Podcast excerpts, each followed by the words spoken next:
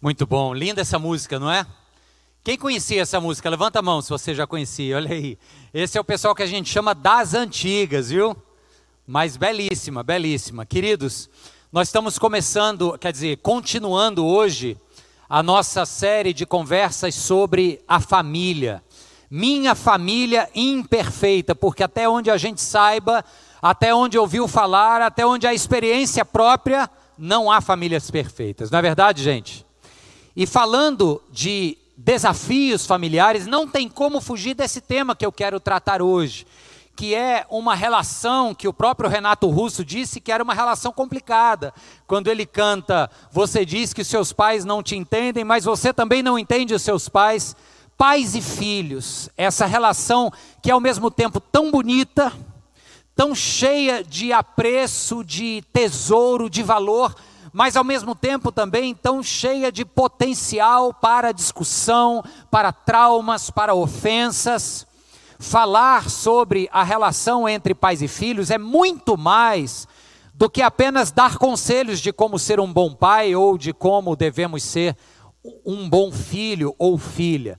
Tem gente aqui que está passando exatamente por alguns desafios que eu vou listar aqui já já. Tem outras pessoas que não são pais ainda ou não são pais presentes porque os filhos já saíram de casa, se casaram, constituíram outras famílias. Isso está agora na conta dos avós e das vovós, né? Que diz a minha mãe que uma avó é mãe duas vezes, né? Duas vezes a preocupação, duas vezes o carinho e etc. Bem, Pode ser que tenha gente aqui que diga assim: não, mas eu não sou pai porque eu não quero ter filhos. Eu respeito a sua decisão, apesar de lamentar, porque é uma experiência muito gostosa, absolutamente engrandecedora, e é sobre esse desafio que eu quero conversar com você hoje. Então eu já vou pedir que você deixe a sua Bíblia marcada, aberta, no Evangelho de Marcos, no capítulo 5. Nós vamos ler Marcos capítulo 5, deixa aberto lá.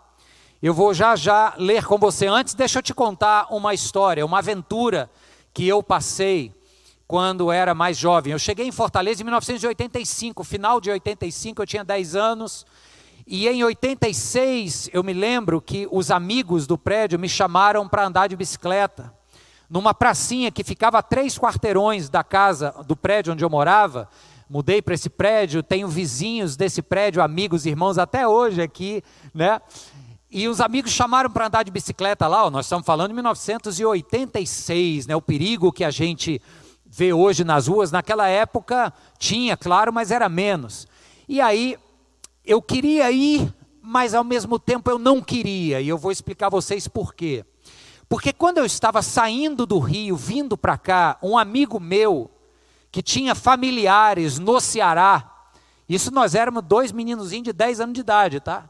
Esse amigo chegou para mim e disse assim: Cara, tu tá indo para o Ceará. Pois olha, a família do meu pai disse que lá no Ceará tem cobra de cipó. Que se ela te picar, você fica seco e cai no chão morto. Gente, isso tem 35 anos. Eu me lembro nitidamente da imagem desse rapazinho. Não lembro do nome dele, mas lembro que ele falou isso assim. Foi algo que ficou impresso na minha memória. Aí o pavor que eu tive. E por que é que eu não quis ir pedalar naquele dia? E até gostei dos meus pais não terem deixado eu ir.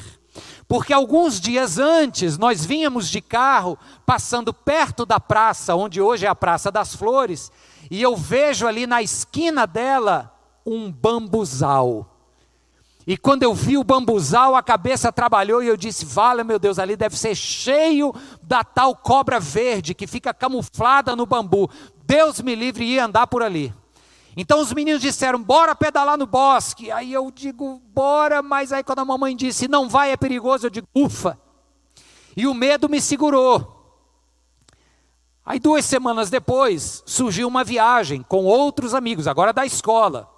E essa viagem, para encurtar uma longa história cheia de detalhes que você iria chorar de rir comigo, tanto a ênfase está no chorar como no rir, tá? Vou encurtar para dizer para você o seguinte: fui autorizado pelos meus pais aí, porque o pai do dono da casa lá da Serra de Maranguape iria nos buscar em casa, foi nos buscar, eu e mais seis meninos, o dono da casa e mais quatro. E o pai levou a gente na caminhonete, mas não nos despediu na Serra de Maranguape, ele nos despediu ali no centro, na Praça da Estação. E disse assim: Um abraço, pego vocês de volta no domingo. Gente, eu tinha 11 anos de idade. Os meus amigos deviam ter 11, talvez o dono da casa tinha 12. E aqueles seis meninos velhos, pegando aquele ônibus, o menino sabia bem como chegar lá, fomos e foi um barato, foi muito bom. Levei tiro de arma de ar comprimido, me machuquei. Teve um outro que quase morre numa cachoeira. A gente se perdeu, passou três horas perdido pela serra. Foi um terror, mas aquela coisa que a adrenalina do medo na hora te faz ter superpoderes, sabe o que é isso? A adrenalina deixa a gente com uma coragem e uma força que a gente até então não conhecia. E aí, ok, chegou no domingo à tarde, vamos embora. Fulano, quando é que teu pai chega para buscar? Não, ele está esperando a gente lá no centro, vamos para lá. Aí a gente pegou o ônibus. Só que a gente pegou o ônibus errado.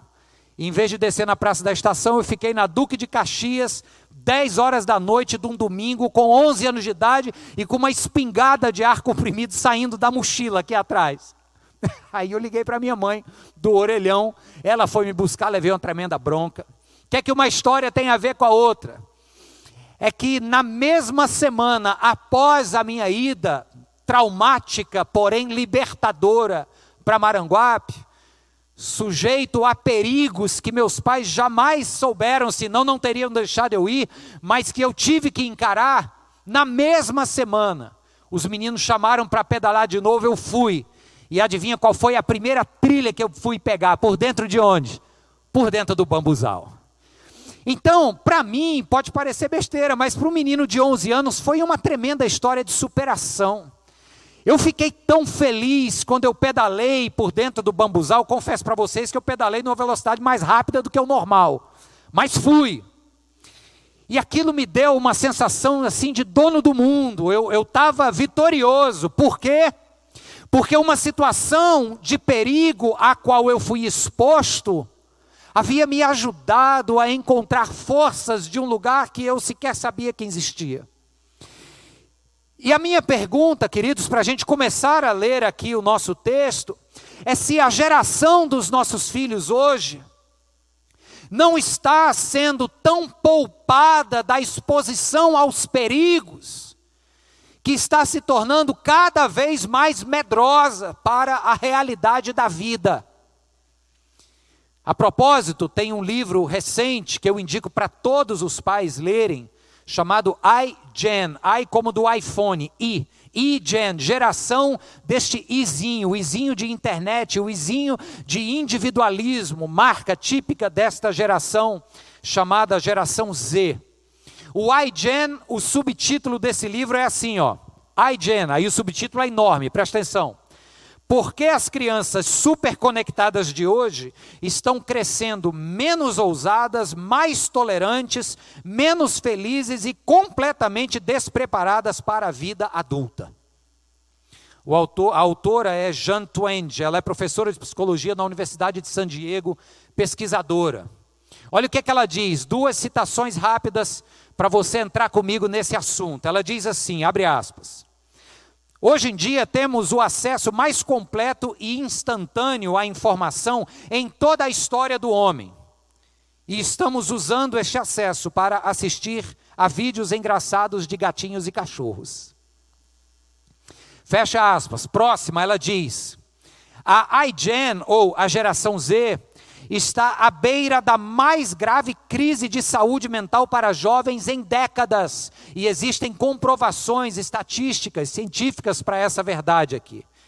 Esta turminha, que vai dos seus 10 aos 17, 18 anos, está à beira da mais grave crise de saúde mental para jovens em décadas. Na superfície, porém, está tudo bem. É ou não é, gente, o retrato da realidade que a gente vive e que os nossos filhos vivem? Sim ou não? Aí agora nós vamos ler a história desse pai, que teve uma péssima notícia a respeito da sua filha. Já que você ouviu esses primeiros dez minutos sentado, queira se colocar de pé, por favor? Vamos ler a partir do verso 35 do Evangelho de Marcos. Marcos 5, a partir do verso 35, nos diz assim: Enquanto Jesus ainda estava falando, chegaram algumas pessoas da casa de Jairo, o dirigente da sinagoga. Sua filha morreu, disseram eles, não precisa mais incomodar o mestre. Não fazendo caso do que eles disseram, Jesus disse ao dirigente da sinagoga: Não tenha medo, tão somente o quê? Creia. E não deixou ninguém segui-lo, senão Pedro, Tiago e João, irmão de Tiago. Quando chegaram à casa do dirigente da sinagoga, Jesus viu um alvoroço, com gente chorando e se lamentando em alta voz. Então entrou e lhes disse: Por que todo esse alvoroço e lamento? A criança não está morta, mas dorme. Mas todos começaram a rir de Jesus. Ele, porém, ordenou que eles saíssem. Tomou consigo o pai e a mãe da criança e os discípulos que estavam com ele e entrou onde se encontrava a criança. Tomou-a pela mão e lhe disse: Talita cumi, que significa menina, eu ordeno a você, levante-se. Imediatamente a menina que tinha 12 anos de idade levantou-se e começou a andar. Isso os deixou atônitos. Ele deu ordens expressas para que não dissessem nada a ninguém e mandou que dessem a ela alguma coisa para comer. Amém. Vamos parar aqui, eu quero orar mais uma vez com você. Querido Deus, oramos por direção do teu espírito agora. Oramos por entendimento da tua palavra. Visita, Deus, a cada um de nós aqui hoje com a tua graça, Senhor. Nos ajuda a compreender o que a tua voz está sinalizando para nós hoje. Te pedimos, Senhor, em nome de Jesus. Amém. Amém. Pode se sentar. Quem está participando desse momento conosco em casa, ao vivo, meu desejo é que o Senhor também fale com você poderosamente aí onde você está. Se alguém está assistindo essa mensagem tempos depois, que o Senhor traga cura para a sua casa, para os seus relacionamentos familiares, em nome de Jesus. A história que eu vou contar para vocês agora, eu estou devidamente autorizado a contar, porque eu cheguei para minha filha e disse: Olha, eu queria contar uma história a seu respeito. Posso? Aí ela: Qual? E aí, quando eu disse qual era, ela disse: Pode. Então, estou aqui no pleno direito né, das minhas capacidades e permissões. Bem, a primeira parte dessa história, ela nem sabe, porque tinha alguns meses de vida. Quando a Tamim nasceu, eu estava recém-ingresso no seminário teológico, estudando para ser pastor. E quando eu chegava em casa à noite, eu ia de ônibus para casa, a parada do ônibus era bem debaixo da janela do quarto dela. A gente morava num prédiozinho de três andares ali na Varjota. E, e, quando o ônibus vinha dobrando assim, eu olhava aquela, aquela penumbra, sabe quartinho de bebê? Fica aquele abajurzinho. Eu tinha pintado aquele quadro, aquele quarto preparado para receber a nossa primeira filha. E eu me lembro que sempre que o ônibus fazia curva, eu via aquela, aquela meia luz amarelinha. Algo muito gostoso tomava conta do meu coração, como quem diz assim: como é que pode caber tanto amor, tanto apreço por, por um serzinho que está ali dentro daquelas paredes ali? E eu chegava em casa e ela já estava dormindo, e eu só abria a porta assim devagarzinho, olhava, tá tudo bem. Aquele cheirinho, quem, quem sabe que cheirinho é esse? Sabe qual é, né? Pode estar tá até fedendo de suor, mas é o melhor cheiro do mundo. Aí, cheirinho, fecha a porta. E depois que a porta fechava, era eu e a Cíntia com o maior cuidado do mundo para nada interromper aquele sono. Nada interrompia aquele sono. Eu quero que você entenda esta cena como um pai que está posto, digamos, à porta desse quarto, dizendo: nada vai atrapalhar quem está ali, a tranquilidade de quem está ali, a segurança de quem está ali, nada vai tirar do equilíbrio aquela perfeição de harmonia que se encontra naquela criança. Porque pais são assim, protetores, é ou não é, gente? O problema é quando a gente fica super protetor. Aí a gente faz mais mal do que bem. Jesus fala para o chefe da sinagoga que a sua filha estava dormindo. Ela não está morta, ela está dormindo. Eu vou já chegar nessa parte do texto, mas de princípio eu queria que você visualizasse essa cena. Pais que protegem tanto, entre aspas, o sono da tranquilidade, da estabilidade emocional de seus filhos, que os desprepara para a crueza da vida. É como se a gente se colocasse nessa porta do quarto onde os nossos filhos descansam seguros e dissesse assim: no que depender de mim, nada de ruim vai chegar até eles. Claro, esse é o desejo mais legítimo que um pai pode ter. Apesar de que a gente não consegue cumprir essa promessa, porque a vida é a vida, né, gente? Só que fazendo isso na melhor das intenções, corremos o risco de os desprepararmos para uma vida que é dura, cheia de aleatoriedades, uma vida que dá voltas, uma vida que nos pega de surpresa. E aí, agora sim, a história que eu pedi autorização para contar, chega a moça com 18 anos de idade e vai tirar a carteira de motorista. Aí leva bomba no primeiro exame, fica chateada, chora, e o nosso coração se parte. Né? Primeiro, porque a gente pagou uma fortuna de autoescola, mas essa aí é a parte que a gente nem cita, né? Mas claro, o coração se parte mesmo, porque, puxa, alguém chutou essa porta aqui que eu estava querendo proteger, para que não houvesse muita oscilação emocional, para que a frustração não batesse nessa porta, para que não houvesse ao longo de uma história sentimento de rejeição. Eu estava aqui no meu papel de pai protegendo. Aí alguém vai, tum, chuta e entra. E agora minha filha está chorando, está arrasada, está com, com autoestima lá embaixo, não passei e tal. Ela foi fazer o segundo teste. Aí no segundo teste ela estava nervosa, mas eu sou capaz de arriscar que eu estava mais.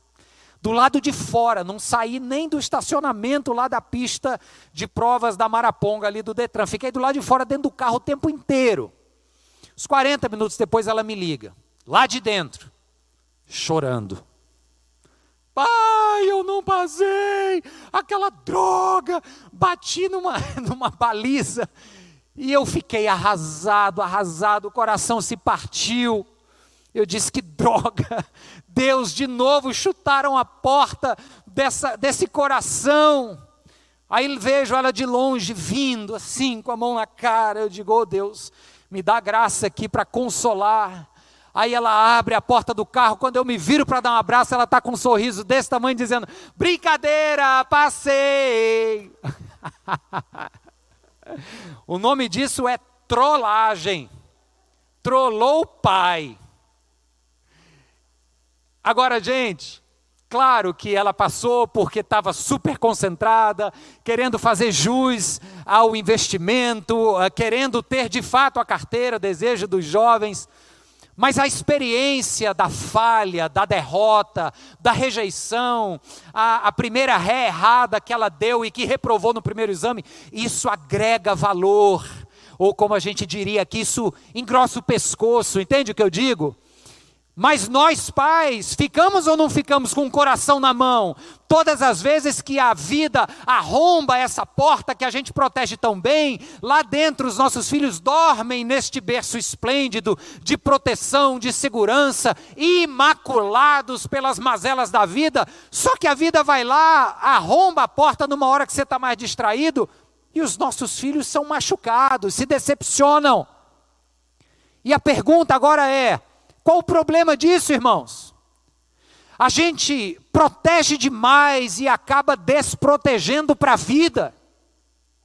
A gente toma conta demais e acaba gerando adultos que, segundo as estatísticas do livro iGen, são adultos que estão demorando cada vez mais para saírem de casa, para tomarem decisões da vida adulta, para se casarem, para quererem ter filhos, para tirarem carteira de motorista. Tem uma estatística interessantíssima de que de 2007 para cá, e eu vou já dizer o porquê dessa data, de 2007 para cá, o número de jovens lá nos Estados Unidos que pode tirar a carteira com 16 anos, o número de jovens com 16 anos que tiram a carteira logo depois do aniversário tem decrescido vertiginosamente. Por quê? Ora, porque se papai leva, se mamãe leva, e eu estou aqui morando na casa de papai e mamãe, então para que, eu vou atrás de uma tra trabalheira dessa? Cada vez mais tarde, tomando decisões. Então, queridos, neste tema de hoje, ouça essa frase: Filhos que dormem e pais que guardam a porta. Filhos que dormem e pais que guardam a porta.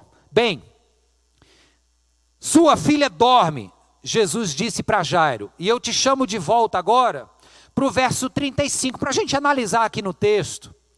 E você já entendeu que o que Jesus fala para Jairo é uma excelente notícia, porque o que chegara da casa de Jairo para ele ali era que a filha tinha morrido. Aí Jesus diz: Não, não morreu, ela dorme. Então, para Jairo, essa é uma excelente notícia. Mas à luz da conversa que estamos tendo hoje, eu queria que você entendesse essa história do sono de maneira diferente. Deste sono protegido, que nós pais não admitimos que a vida atrapalhe.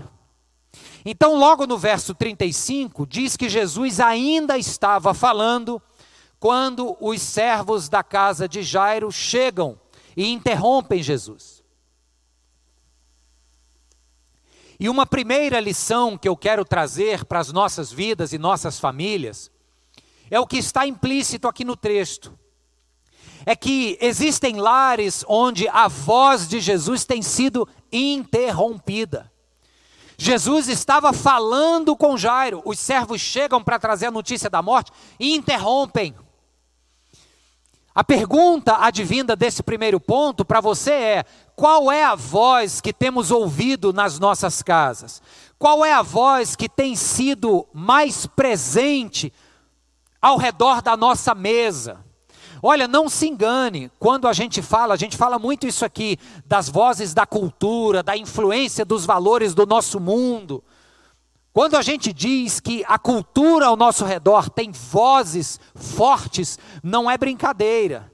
Se a voz de Jesus não estiver sendo reverberada pelo ensino de cada pai e mãe aqui, ao redor da mesa, na beira da cama, quando você vai contar história para os filhos, onde quer que haja a oportunidade, lembra lá de Deuteronômio, capítulo 6, fale sobre esta lei enquanto estiver em casa, sentado à mesa, andado pelo caminho, sentado no batente da porta, em qualquer oportunidade, é papel dos pais ecoar a voz de Jesus dentro da sua casa. Amém, queridos?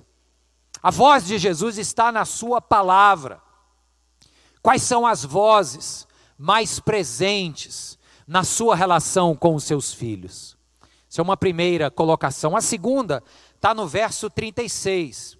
Porque Jesus, mesmo interrompido, ele dá de ombros para a notícia que trouxeram, continua olhando fixamente para Jairo e diz assim: Não tenha medo, somente creia.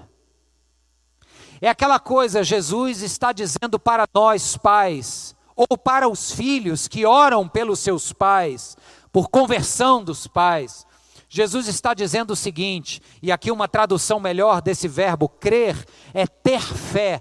Não tenha medo, tenha fé, porque fé é diferente de crer. Fé é quando a gente pega aquilo que a gente crê e coloca numa prática de vida. Então, não ter medo é um resultado da minha fé.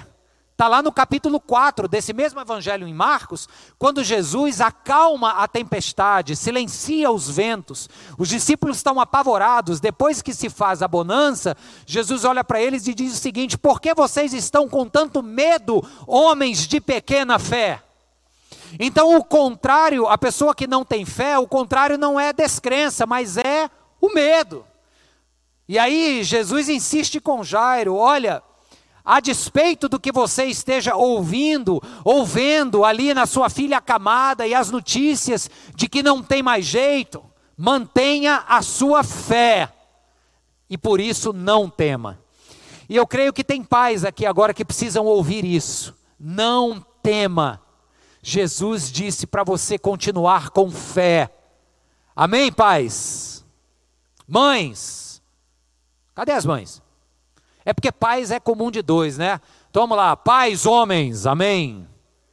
Mães. Opa!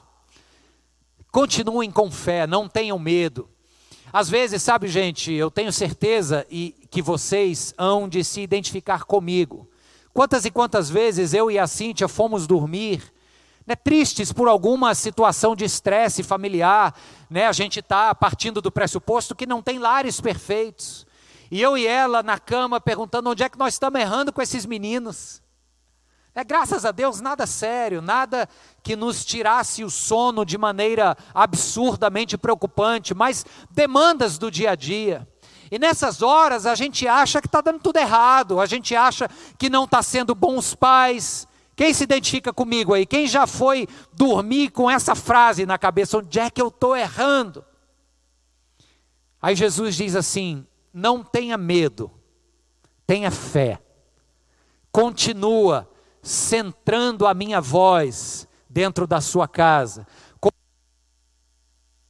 Acabou aqui? Oi, oi continua reverberando a minha palavra dentro da sua casa e mantenha a fé. Aleluia. Aí o verso 38 bate um retrato do mundo que a gente vive, porque diz no verso 38 que todos ali dentro e fora da casa de Jairo, em Cafarnaum, estavam chorando, tristes e clamando em alta voz, lamentavam em alta voz. O retrato é o retrato deste nosso mundo sem esperança. A gente lê as notícias na internet, a gente assiste o noticiário, a gente fica sabendo de casos, a gente vê vídeos no WhatsApp que rodam pelos grupos e a gente diz: meu Deus, esse mundo não tem mais jeito. E a vontade que dá é reproduzir essa postura aqui, gente chorando e se lamentando em alta voz. Mas é como se houvesse ainda uma voz mais alta dizendo: não tema, não tema, tenha fé, tenha fé. E aí versos, os versos 39 e 40 chegam no ápice da situação, no clímax, onde Jesus então diz para Jairo: a criança não está morta, mas dorme. E aí a consequência é que todos riem, todos dão risada. Gente, essa cena ela é interessante porque ali estava o autor da vida dizendo: esta menina não está morta, Jairo. A morte não é mais problema porque o autor da vida está aqui para vê-la. Você crê que o autor da vida está na sua casa? Sim ou não? Se ele está na sua casa, ele é fiel e justo para cumprir as suas promessas. Então, ainda que você possa vislumbrar aparência de morte, Jesus Cristo diz: onde eu entro, a morte bate em retirada. Agora, Jairo, ao passo em que ela não está morta, eu preciso dizer que ela está dormindo. E aí são os nossos filhos que dormem. Não tem problema eles dormirem. O problema é quando o pai guarda a porta e não quer deixar que a vida chute essa porta, entre e se mostre para os nossos filhos. E já deu para você entender essa imagem. Jairo, a sua filha, dorme. Todos riem, todos fazem chacota. Aí no verso 40, diz o texto que Jesus tem uma atitude interessante, no mínimo curiosa. Manda que todo mundo saia pega o pai e a mãe, os discípulos mais próximos que com eles estavam, e entra somente aquele círculo íntimo. Sabe que lição eu aprendo disso, gente? É que questões internas de casa entre pais e filhos, quem vai resolver não é a psicóloga da sua filha. Quem vai resolver não é o professor da escola dos seus filhos, não é o pastor da sua igreja. Essas pessoas podem sim ser e são muitas vezes instrumentos para ajudar, mas Jesus está dizendo: olha, para resolver essa sonolência aqui agora, que todos estão chamando de morte, estão rindo, quem vai entrar comigo são os pais, papai e mamãe, e a igreja reunida em oração. Os discípulos representam isso. Tá claro, gente? Isso é para a gente não terceirizar responsabilidades que cabem aos pais. A gente pode sim fazer parcerias e são extremamente saudáveis. Mas o sócio majoritário desse empreendimento chamado filhos somos nós, os pais. Está claro, gente? Amém? E para a gente terminar, versos 41 e 42. No verso 41, uma luz de esperança acende. Diz que Jesus a toma pela mão e lhes diz algo. Jesus fala Talita cume, não era o nome dela e nem ela estava com fome, tá? É uma expressão em aramaico, significa menina, se levante. Quando Jesus entra no recinto, olha só essas duas ações. Ele toma a menina pela mão e ele fala com a menina. Gente, eu acho isso de muita esperança, porque nas noites em que você for dormir pensando, para onde é que está indo a minha família, onde é que eu estou errando, lembre-se que Jesus quer estar no centro da sua casa, não só por você, mas Ele quer pegar nas mãos dos teus filhos e falar ao coração deles. Amém, queridos? Isso é esperança para o nosso coração. O Jesus em quem eu creio ama aos meus filhos mais do que eu mesmo. Ele está na minha casa e diz: Mário, Cíntia, eu entendo a aflição de vocês, pais Cláudia, Mariane, eu entendo, Rilza, a sua aflição de vocês, mães, eu entendo. Mas não ouse achar que o amor de vocês por esses filhos é maior do que o meu amor por eles. Esse é o Jesus em quem eu creio. E é esse Jesus que quer tomar meus filhos pelas mãos e falar pessoal e intimamente ao coração deles. Amém, gente? Aí eu termino com o verso 42. Diz que a menina se levantou e começou a andar, e isso deixou todos atônitos, deixou a todos impressionados, queixo caído. O que, que aconteceu aqui? Jesus contrariou a lógica daquelas pessoas que olhavam, talvez até os pais olhavam e diziam: não tem mais jeito vou maneia aperrear o mestre, não tem mais jeito, isso aqui é caso perdido. Jesus contrariou isso, colocou a menina de pé e todos ficaram atônitos. E a lição que eu tiro daqui para mim é esta capacidade irrevogável que o nosso Jesus tem de nos deixar atônitos, de nos surpreender, nas sentenças que a gente faz, Jesus chega e muda a sentença e diz: Não, você está com um pensamento errado. O que eu vou fazer aqui na sua casa, na vida dos seus filhos, na sua relação com eles, vai ser tão maior do que aquilo que você imagina ou pede, que você vai ficar atônito. Ô oh, gente, já pensou que bênção? E aí, quando a nossa filha cresceu e, e, e, alcançou, e tem alcançado cada dia mais maturidade, a gente ouve algumas palavras e percebe algumas reações, e eu olho para minha mulher e digo: hum, tá ali, tá guardado lá dentro aquilo que a gente falou, ela não esqueceu, e nessa hora é a minha hora de ficar atônito, percebe? É a hora que a gente dá glórias a Deus, dizendo: Senhor, não tem sido em vão as lágrimas que se derramam pelos filhos. Não tenha medo, tenha fé. Agora, cumpra o seu papel de pai. Jesus termina a cena dizendo: Agora vocês deem algo para ela comer. E então ele vai embora. Manda que ela coma. Nós levamos o alimento para os nossos filhos. nós somos vocacionados por Deus nesta vocação de paz para levarmos o pão da vida e a água viva para a mesa dos nossos filhos. Amém, irmãos? Pais, amém? E as mães, louvado seja Deus. A verdade é que a gente quer continuar na porta para impedir que a vida sacuda a estabilidade segura dos nossos filhos que dormem tão aconchegados. Só que o desafio hoje é você dar um passo para o lado, não um passo irresponsável, mas um passo confiante, de que no momento em que você se afasta e os seus filhos ficam aparentemente à deriva, à mercê das intempéries da vida, aparentemente, porque na verdade eles estão guardados pelo Senhor Jesus. Mas você precisa dar um passo para o lado e dizer: Senhor, eu confio em Ti, eu confio no Teu amor por mim e pelos meus filhos. Eles vão ser decepcionados? Vão eles vão falhar em provas, em testes, e a vida vai esmagá-los por isso, certamente.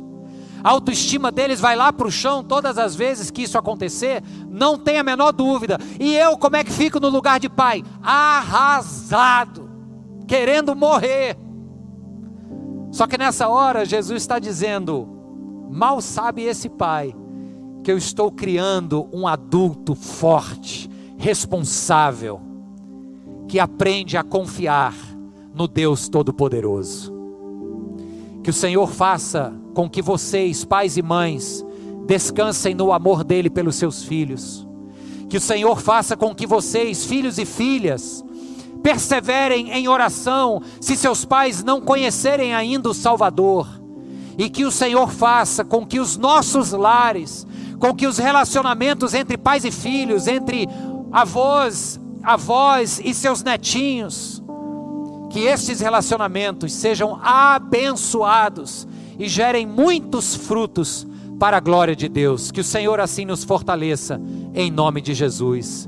Amém e amém. Louvado seja o nome de Jesus. Vamos orar juntos, queridos. Vamos orar juntos. Eu queria te convidar a ficar de pé agora.